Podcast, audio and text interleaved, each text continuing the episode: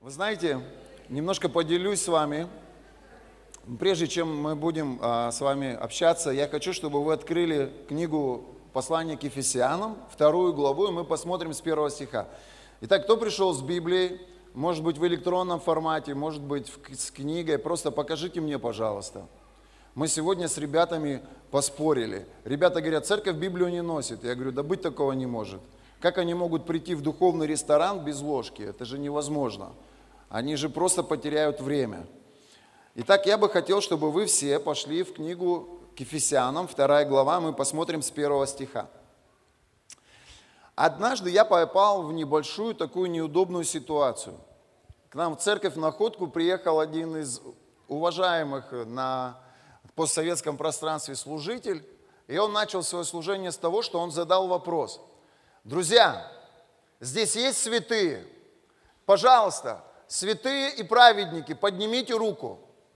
И у меня подняли руку два человека с первого ряда. Мне было так стыдно. Я вообще не понял. Я думал, у меня церковь святая. Ну, как говорит Писание. А у меня, получается, церковь, где сидят одни грешники. И тогда я понял, что периодически мне, как священнику, необходимо поднимать базовые такие фундаментальные откровения и буквально напоминать людям о жертве Иисуса Христа и о той искупительной работе, которую кровь Иисуса совершила для нас, святые. Вы меня понимаете? Представьте себе, что я приехал к вам в гости, и я начинаю свое служение с того, что я задаю вам вопрос – Друзья, здесь есть святые. Кто святые? Поднимите руки. Вау! И половина людей подняли руки, а половина сомневаются. И я бы хотел, чтобы мы сегодня поговорили на эту тему. Но прежде чем мы будем говорить, я хочу, чтобы вы послушали апостола Павла. Монитора, к сожалению, нет, поэтому работайте со своей Библией. Ефесянам 2 глава с 1 стиха. И апостол Павел говорит – и вас, мертвых, по преступлениям и грехам вашим, то есть до встречи с Иисусом, мы были духовно мертвыми. Речь не идет о физической а, смерти, речь идет о духовной. И тема праведность – это тема, которая идет, первое, момент покаяния, это встреча с Богом. Скажи, покаяние – Второе – это рождение свыше. Помните, сойдет на вас Дух Святой, и будете мне свидетелями в Иерусалиме, Самарии и даже до края земли. Это момент, когда Бог с иконки перешел в образ живой личности для тебя. Это момент, когда Бог с креста, может быть, на твоей шее, перешел в образ живого, дышащего, говорящего, размышляющего Бога, с которым ты встретился, пережив его встречу, был рожден духовно. Это вторая тема важная – рождение свыше. И вот покаяние, рождение свыше, и следующее, что идет, это праведность Божья. И здесь большая часть людей, которые пережили покаяние, пережили момент рождения свыше – и вы отправились в путешествие с Иисусом, но время от времени вы спотыкаетесь. Кто-то спотыкается и переходит, может быть, не знаю, кто-то бросил курить, и вдруг вот опять он сорвался, покурил. Я не знаю, кто-то, может быть, прекратил лгать, и тут его понесло, и он солгал жене или солгал своему партнеру. Я не знаю, но периодически люди спотыкаются. Кто-то переходит на эмоции, и уходит в осуждение, или более того, начинает оскорблять кого-то, потом приходит в себя, просит прощения, пытается восстановиться с Богом. Но я заметил такую вещь, что люди, которые спотыкаются, они долгое время остаются под осуждением, и они не могут согласиться с тем, что во Христе Иисусе они праведники. Почему? Потому что они смотрят на свои дела, смотрят на свои поступки – И многие могут так оставаться под этим осуждением. Но вот что опасно, что когда ты вне веры, когда ты вот в этой зоне осуждения, ты духовно становишься бесплодным. Люди перестают молиться, люди перестают читать Библию, кто-то перестает посещать служения, и люди годами могут оставаться в этом духовно бесплодном состоянии, обвиняя себя в тех грехах, через которые они периодически спотыкаются. И я бы хотел сегодня эту тему развернуть и поговорить на эту тему. Кто из вас уверен в том, что праведность – это результат твоего правильного поведения? Есть такие люди? Кто из вас считает, что праведность можно делами заработать?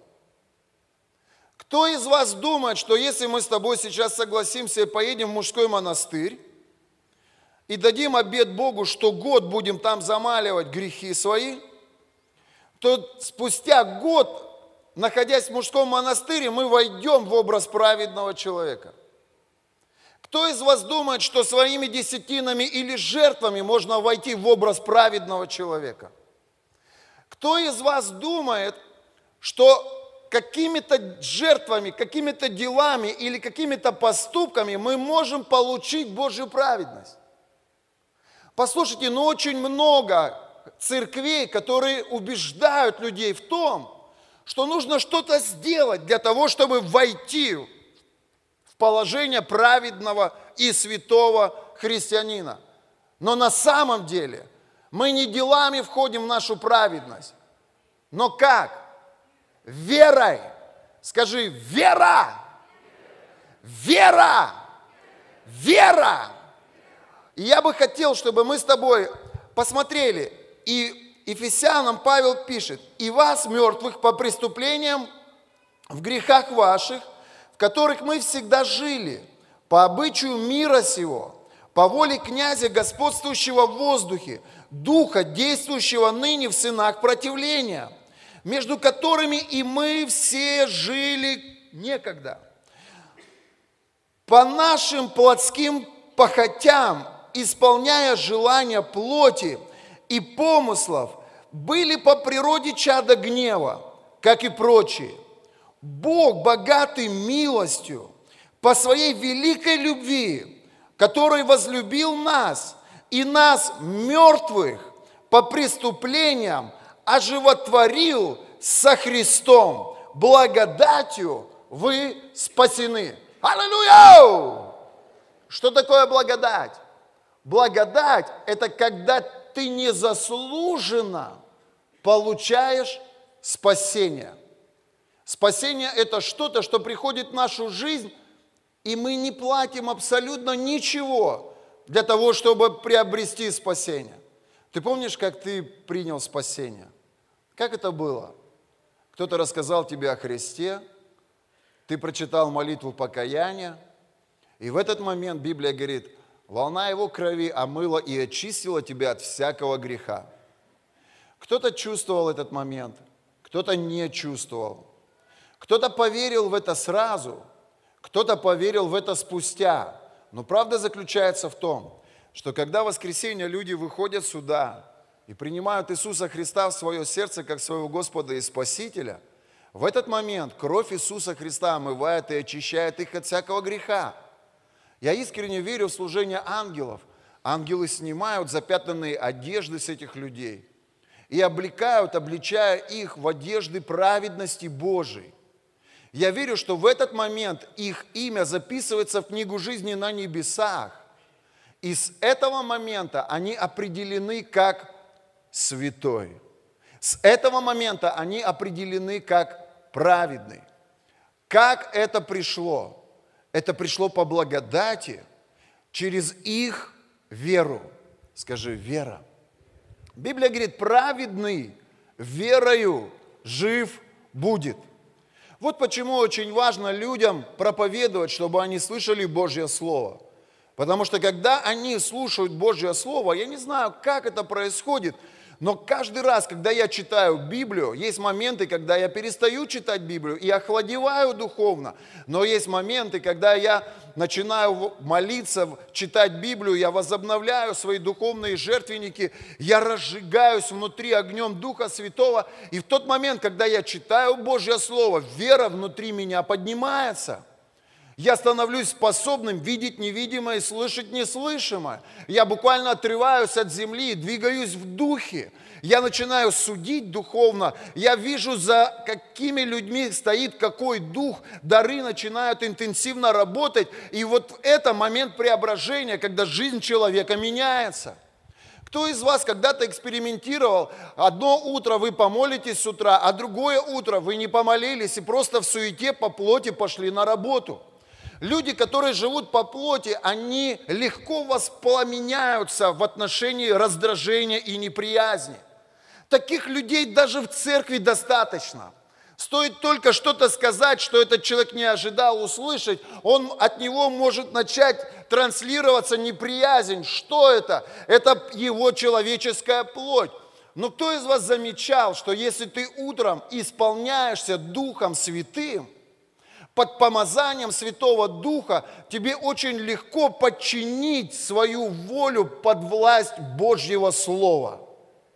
Без помазания, без Духа Святого, если ты не живешь активной духовной жизнью, если ты не молишься, если в твоей жизни нет жертвенника, то люди просто, будучи верующими, но живут как обычные плотские люди – и я бы хотел, чтобы ты сделал акцент сегодня и буквально перед постом обратил внимание и задал себе этот вопрос. Я исполняюсь Духом Святым утром? Или в течение дня я реально молюсь до того момента, пока помазание Духа Святого не придет в мою жизнь? Я читаю Библию или нет? И если ты запустил свои жертвенники, друзья, у нас впереди пост – и мы вновь будем восстанавливать наши близкие взаимоотношения с Богом. И люди свидетельствуют, которые ведут активную духовную жизнь, как Бог дает им прорыв в той или в другой сфере. И это так ободряет, это так вдохновляет. Судьбы людей восстанавливаются. Люди получают идеи, прорываются в бизнесе. Бог вмешивается, приносит защиту, выводит людей из тупиковых ситуаций. И это очень важно – восстановить свои отношения с Богом. Аминь. Воздайте Богу славу.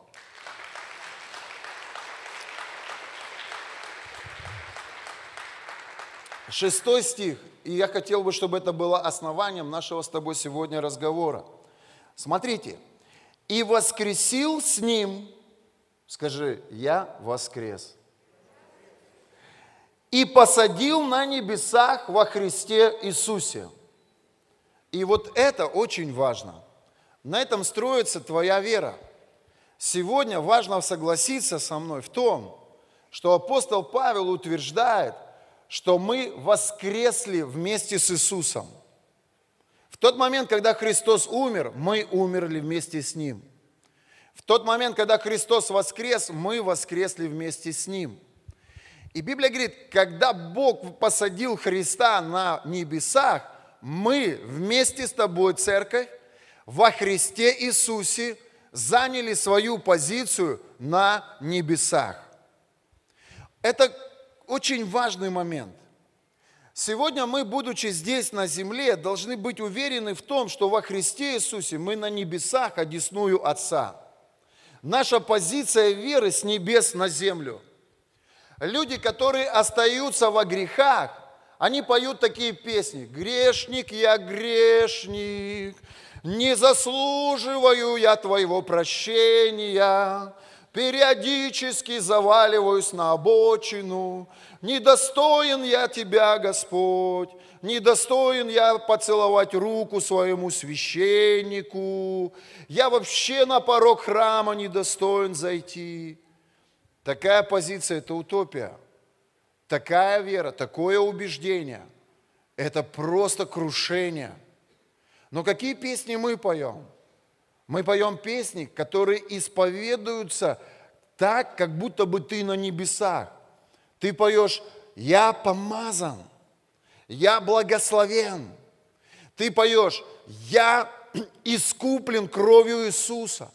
Ты провозглашаешь, я святой. То есть ты, будучи на небесах, утверждаешь позицию небес в своей жизни. Ты еще здесь, но твое убеждение и твоя вера из того, что на небесах. Воздай Богу славу. Итак, если твоя позиция небеса, если ты уверен вместе со мной, что ты в Иисусе Христе, одесную Отца, мы как бы идем дальше. Понимаете, христианство – это не что-то одно. Вот если смотреть на картину пазл, собирались с детьми пазлы, ты можешь сделать, ты можешь взять 10 или 20 пазлов. Это не картина, это не все. Картина – это когда ты последний пазл вставляешь в это изображение.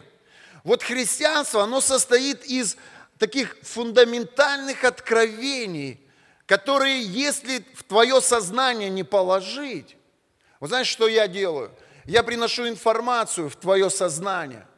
А Дух Святой, Он эту информацию в виде откровения приносит в твое сердце. Вот почему важно, чтобы Дух Святой работал внутри тебя, чтобы Он открыл тебе, кто ты во Христе. Ты в Иисусе Христе являешься праведным и святым. Ты скажешь, ну как, пастор, я вот имею в виду факты. Вот я вот сегодня согрешил, и я сегодня поругался с женой перед тем, как приехать. Она опять опаздывает. Я опять полчаса сидел в машине, у меня, у меня встреча была, я должен был встретиться перед собранием с человеком, но мы приехали уже, когда шло прославление. И я опять кричал. Послушай, мы часто, часто совершаем какие-то подобного рода вещи, и мы согрешаем, но от этого наша позиция в Иисусе Христе не меняется. Я праведный во имя Иисуса Христа. Я святой во имя Иисуса Христа. И если я сегодня споткнулся, и если я что-то сделал неправильно, послушай, это не лишает меня, это не убивает веру мою в то, что в Иисусе Христе я искуплен драгоценной кровью Иисуса Христа. Итак, мы во Христе Иисусе умерли вместе с Ним – в тот момент, когда Христос воскрес, мы воскресли вместе с Ним.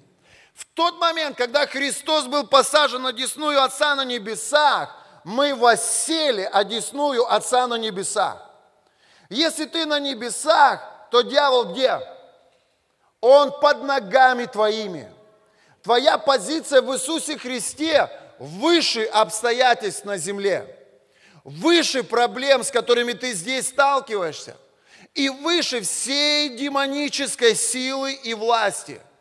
Скажи на это аминь. Почему наша позиция победителя? Потому что Иисус Христос победил дьявола. И эту победу отдал нам. И мы, будучи сыновьями и дочерьми Божьими, будучи одесную Отца на небесах в Иисусе, мы говорим, дьявол, ты не имеешь никакой власти над моей жизнью. Ты не имеешь прав на мою семью. И ты запрещаешь бесам и повелеваешь обстоятельствам. Ты буквально управляешь во власти Иисуса Христа и руководишь своей жизнью. Скажи, я больше, чем победитель. Если у тебя это есть в сознании, то тогда мы подходим постепенно к теме праведность. И давай посмотрим Римлянам 10 глава 10 стих. Затем мы посмотрим Римлянам 5 глава 17 стих. Я буду бежать, времени мало. Итак, Римлянам 10, 10. Потому что сердцем веруют к праведности. Итак, как мы идем в праведность? Верой. Я верю в искупительную жертву Иисуса Христа. У меня был момент встречи с Иисусом. Это был момент покаяния. После этого у меня было переживание с Духом Святым. Это был момент, как мы называем, рождения свыше. И после этого я вхожу в Божью праведность. Как я туда захожу? Верой. Итак, потому что сердцем веруют праведности, а устами исповедуют к спасению. Итак, кто здесь святой? Помашите мне рукой. А теперь скажите громко, я святой.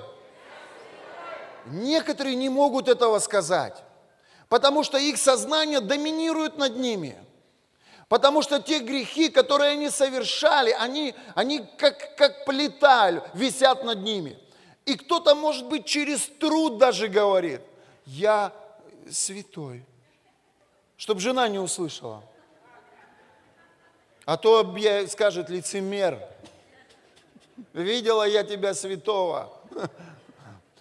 Или на работе, я святой. И мужики скажут, кто святой? Ты что ли святой? Но вот это настолько важно, чтобы ваше убеждение, оно буквально толкало вас к вашему исповеданию, потому что ваши эмоции и ваши решения, они последуют за тем, что вы говорите. Римлянам 5 глава 17 стих. Ибо если преступлением одного смерть царствовала посредством одного, то тем более приемлющие обилие благодати, скажи благодати, и дар праведности будут царствовать в жизни посредством единого Иисуса Христа. Дима, и дар праведности, дар праведности, дар праведности. Что такое дар? Это подарок. Как приходит праведность? Как подарок. То есть тебе не нужно в монастырь на год ехать, чтобы войти в образ праведного. Сказать, зачем люди уезжают в монастырь? Чтобы изолировать себя от окружения, чтобы восстановить отношения с Богом, чтобы пройти период освящения, чтобы кроме Слова Божьего больше не было ничего доступным. Вот для этого люди в монастырь едут но не для того, чтобы войти в образ праведного. Праведность мы как дар принимаем. Вот сегодня я Андрею конфеты подарил для его жены.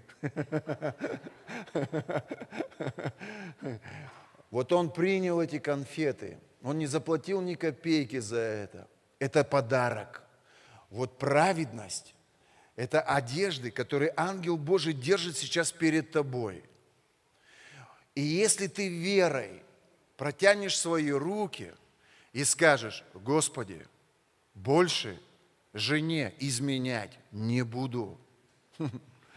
Господи, больше курить не буду.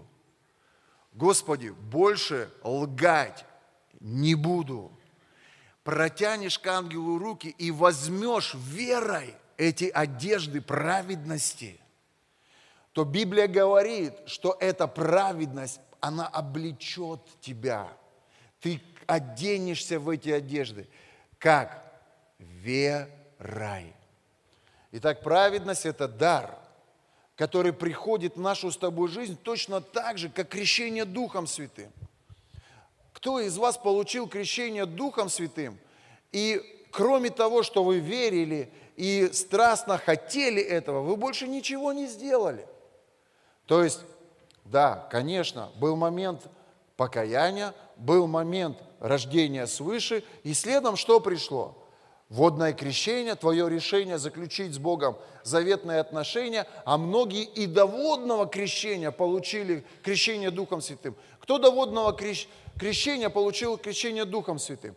Вот смотрите, сколько людей, но в богословие многих вот этот пример не входит. Многие учат, что крещение Духом Святым приходит после водного, но мы видим, что Бог крестит некоторых людей еще до водного крещения. Но мы не об этом сегодня. Вот точно так же, как Бог дал тебе крещение Духом Святым, и в какой-то момент я начал молиться на языках. Я думаю, что это такое? О, как интересно. Вот точно так же верой ты принимаешь свою праведность. Итак, праведность – это не следствие твоих каких-то дел. Праведность не нужно заслуживать. В это нужно просто поверить в искупительную жертву Иисуса Христа. покаяться и обрести эту, этот, и взять этот дар просто верой. Аминь. Итак, праведность дословно звучит как это наше правильное положение пред Богом. То есть, что такое праведность? Это правильно встать пред Господом. Что так значит правильно встать? Правильно встать, это значит попросить у Бога прощения, если у тебя был компромисс, и верой в искупительную жертву Иисуса Христа принять эти праведные Божьи одежды. Я помню, однажды читал книгу, там такая история была. Бог одну женщину а, восхитил, и в тот момент, когда она была восхищена, она говорит, я буквально двигалась в пространстве, и рядом была еще одна женщина. Я, говорит, посмотрела, и она была в белых красивых одеждах. Я посмотрела на себя, а я была в обычных своих одеждах. И я подумала, она в белых, она попадет в рай, а я в обычных одеждах, и я могу не попасть в рай. И говорит, и в какой-то момент мы оказались около ангела, который определял, кто идет в рай, а кто идет Э, в другую сторону. И она говорит, и я начала у нее просить, пожалуйста, дай мне твои одежды. И эта женщина, она хотела дать ей свои одежды, но вдруг они обнаружили, что тот свет, вот этот белый, чистый, непорочный свет, он исходит изнутри этой женщины. И он просто освещает ее обычную одежду. То есть это внутренняя святость, это внутренняя праведность, это отношение ее сердца. Друзья мои, как войти в это, друзья, исключительно только верой? Ты скажешь, ну мои решения играют здесь какую-то роль? Да, играют. Прекрати ругаться с супругой, прими решение. Ты скажешь, слушай, ну я не могу, у меня это внутри меня, я не могу это исправить. Некоторые говорят, я не могу исправить, там, например, не знаю, перебивать человека. Другой говорит, я курил, курю, и навряд ли я брошу курить. Третий говорит, у меня отец был блудником, и видно, мне по наследству это передалось. Я не могу сегодня пропустить мимо меня ни одной женщины. Тем более, когда женщины сняли сегодня с себя верхнюю одежду. Послушайте, послушайте, Бог приходит на твое решение. Когда ты принимаешь решение пред Богом оставить этот грех, следующее, что я делаю – я верой принимаю одежды праведности Божией. Кто-то понимает меня в этой комнате?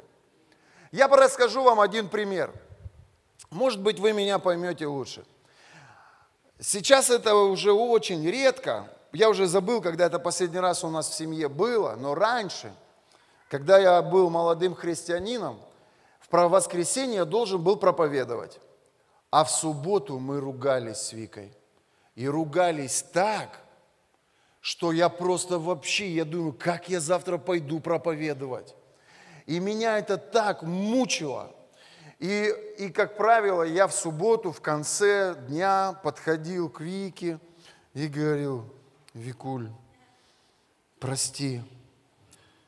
И э, первые годы она говорила, лицемер, вот ты пастор церкви, вот как ты будешь проповедовать? Это же лицемерие. И я прям понимал, что это лицемерие такое. Ну как я вообще буду служить и нести Божье Слово? Дух Святой не будет меня использовать. Но однажды Бог дал мне откровение. Я сейчас не оправдываю никого. Я не хотел бы, чтобы вы шли по тому же сценарию. Но вот как я вышел вот из этого а, положение. Я увидел, что первосвященники, они были обычными людьми. И у первосвященника был ефод, специальной одежды священнодействия. Они вели обычный образ жизни, но это давай представим, мужчина, который обеспечивает свою семью, который выполняет какие-то житейские обязанности, который проходит через разные ситуации с верующими, с неверующими, который переживает периодический кризис, давление, еще что-то. Это человек, у которого есть эмоции, у которого есть какие-то чувства. И мы люди, и, и нам свойственно где-то обидеться или где-то раздражаться, где-то, может быть, повысить голос, еще что-то. И я увидел, что когда первосвященник, он шел выполнять священное действие, он снимал обычные одежды и облекался в ефот, облекался в одежды, я говорю в Новом Завете, праведности Божией, а в Ветхом Завете в одежды священнодействия. Затем он приносил жертву за свои грехи. И в Ветхом Завете приносили непорочную непорочное животное, и через кровь этого непорочного животного люди как бы получали искупление в своих грехах. И вот что важно, в праведных одеждах, через искупление кровью Иисуса Христа, мы входим во святое святых. В, в, в Новом Завете мы это делаем посредством веры. Я не проповедую в Ефоде. Я не проповедую, ну, в каких-то специальных одеждах. Я проповедую в тех же одеждах, в которых веду повседневный образ жизни. Но в духе на мне есть ефот. В духе, верой я вхожу в свою праведность. Через жертву Иисуса я буквально оставляю какие-то вещи, возможно, как пыль, что, что оседает через взаимоотношения с этим миром на мне. Вы понимаете меня? То есть, если ты, например, совершал какие-то компромиссы, то через твое убеждение и твою веру в искупление крови Иисуса, ты буквально снимаешь себя запятнанные одежды и, облекаясь в праведность Божью, входишь во святое святых. Аминь. Римлянам 3 глава с 21 по 22 стих. «Но ныне, независимо от закона, явилась праведность Божья, о которой свидетельствуют законы пророки. Праведность Божья через веру в Иисуса Христа во всех и на всех верующих. И все люди Божьи скажут Аминь. Я приведу вам в пример пророка Или. И Иаков, он пишет в пятой главе, «Признавайтесь друг перед другом в проступках и молитесь друг за друга, чтобы исцелиться» много может усиленная молитва праведного. Итак, Бог слышит молитву праведного. Ты скажешь, ну почему я столько молюсь и ничего не происходит? И Писание говорит, для того, чтобы пришел прорыв в ту сферу твоей жизни, где ты нуждаешься в исцелении, тебе нужно исповедовать свой грех. Есть вещи, которые мы исповедуем напрямую Богу. А есть вещи, которые мы исповедуем священнику, человеку, который ходит в Ефоде, которому мы доверяем. И Библия говорит, молитва праведного, то есть молитва этого священнослужителя, она высвобождает в твою жизнь Божий ответ. Есть такая дисциплина, как исповедание. Кто-то исповедуется пастору домашней церкви, кто-то исповедуется пастору церкви – а кто-то, может быть, исповедуется своему другу, духовному авторитету, которого он доверяет. И если ты до этого исповедовался пред Богом и не видел прорыв, то ты идешь дальше. И возможно, возможно, есть вещи, которые я проговариваю в отношениях со своим пастором. Я просто чувствую, что мне нужно это проговорить, мне нужно в этом исповедоваться. И молитва праведного, она принимается Богом. И Бог отвечает на эти молитвы. И Иаков пишет, и он говорит, Илия был человек, подобный вам. То есть, смотрите, вот есть такое суждение, что помазанник, то есть человек Божий, он прям такой святой, и он не согрешает ни словом, ни мыслями. Но я, может быть, разочарую вас. Помазанники, они точно такие же люди, как и Илия, а Иаков говорит, что Илия, он был точно таким же, как и мы, во многом. И Илия был человек, подобный нам, и молитвой умолился, чтобы не было дождя. И не было дождя на земле три года и шесть месяцев. И опять помолился, и небо дало дождь, и земля произрастила плод свой. Я хочу, чтобы ты определил и увидел для себя три вещи. Первое, он молился, не было дождя три года. Второе, он помолился, и огонь сошел с небес. Третье, он убил пророков Ваала. И четвертое, на него сошел Дух Божий, и он бежал впереди царской колесницы. Третья книга Царств, 19 глава, 10 стих.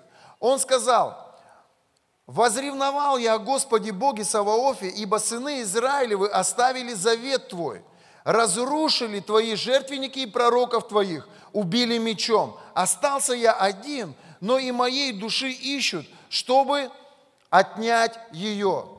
Итак, я хочу, чтобы ты увидел, что Илия, так же, как и мы, порой был подвержен негативным чувствам. Он был подвержен таким эмоциям, как страх, он был подвержен таким эмоциям, как раздражение. Но при всем при этом, послушайте, он не терял праведности. И когда он молился, будучи в позиции праведного, Бог отвечал на его молитвы. Скажи на это аминь. Друг мой, я не знаю, через что ты проходишь. Может быть, ты проходишь через стресс на своей работе, все валится, и, и у тебя очередные платежи, которые ты не можешь закрыть. Может быть, тебя подводят твои партнеры, на которых ты рассчитывал, но люди обманули тебя, люди не сдержали свое слово.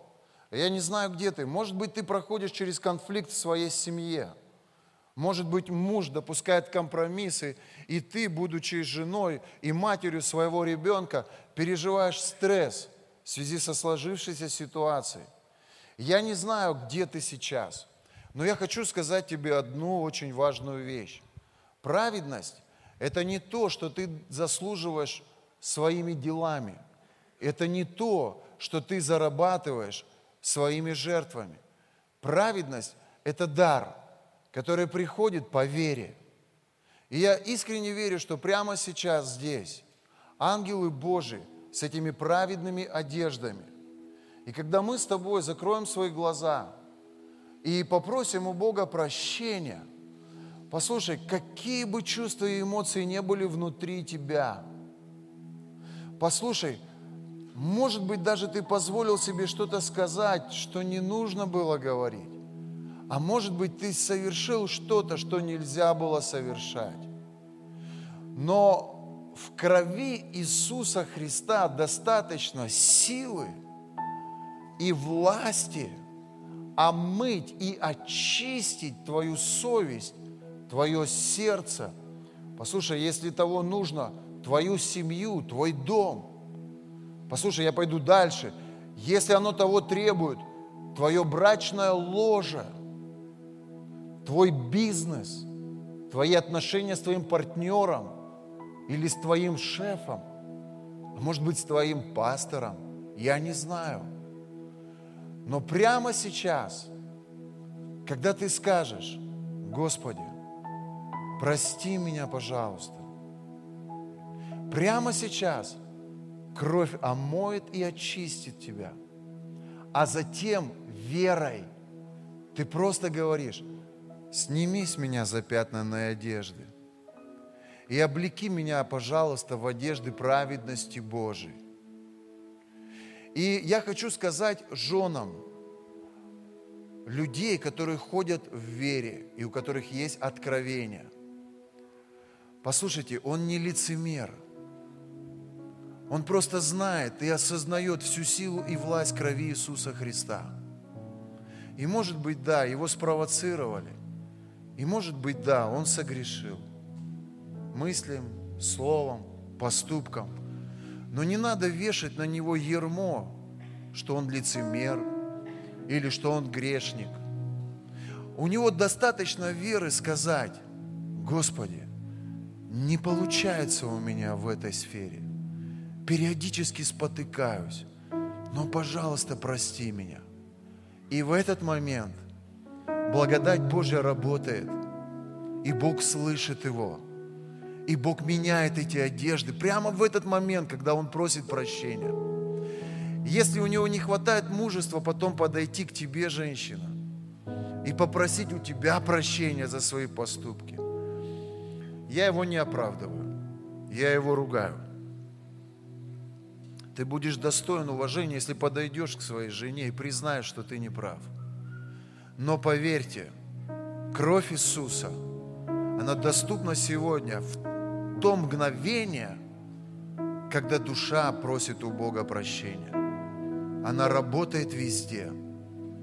Она работает везде. Я знаю одного человека, он отступил от Бога. И он ушел в грех. Он изменил жене. И знаете, где кровь Иисуса его догнала? В ночном клубе. В ночном клубе.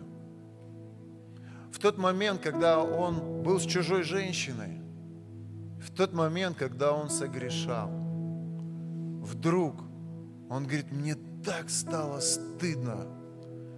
И прямо в этот момент я сказал, Господи, я знаю, как работает праведность Божья. Я прошу, прости меня, пожалуйста. И в этот момент он говорит, я сел в машину и вернулся в семью. Жена меня приняла. И спустя два года у них родилась дочь. И он ходит в праведности Божией. Знаете, когда я эту историю услышал, я подумал, Духа Святого не испугать блудом, не его не испугать ночным клубом, его не испугать наркотиками. Он везде, везде, везде тебя догонит. Он везде тебя достанет, и он может вытащить тебя из любой ситуации. Женщины, я не оправдываю ваших мужчин, но может быть кто-то из них согрешил, и он нырнул в блуд.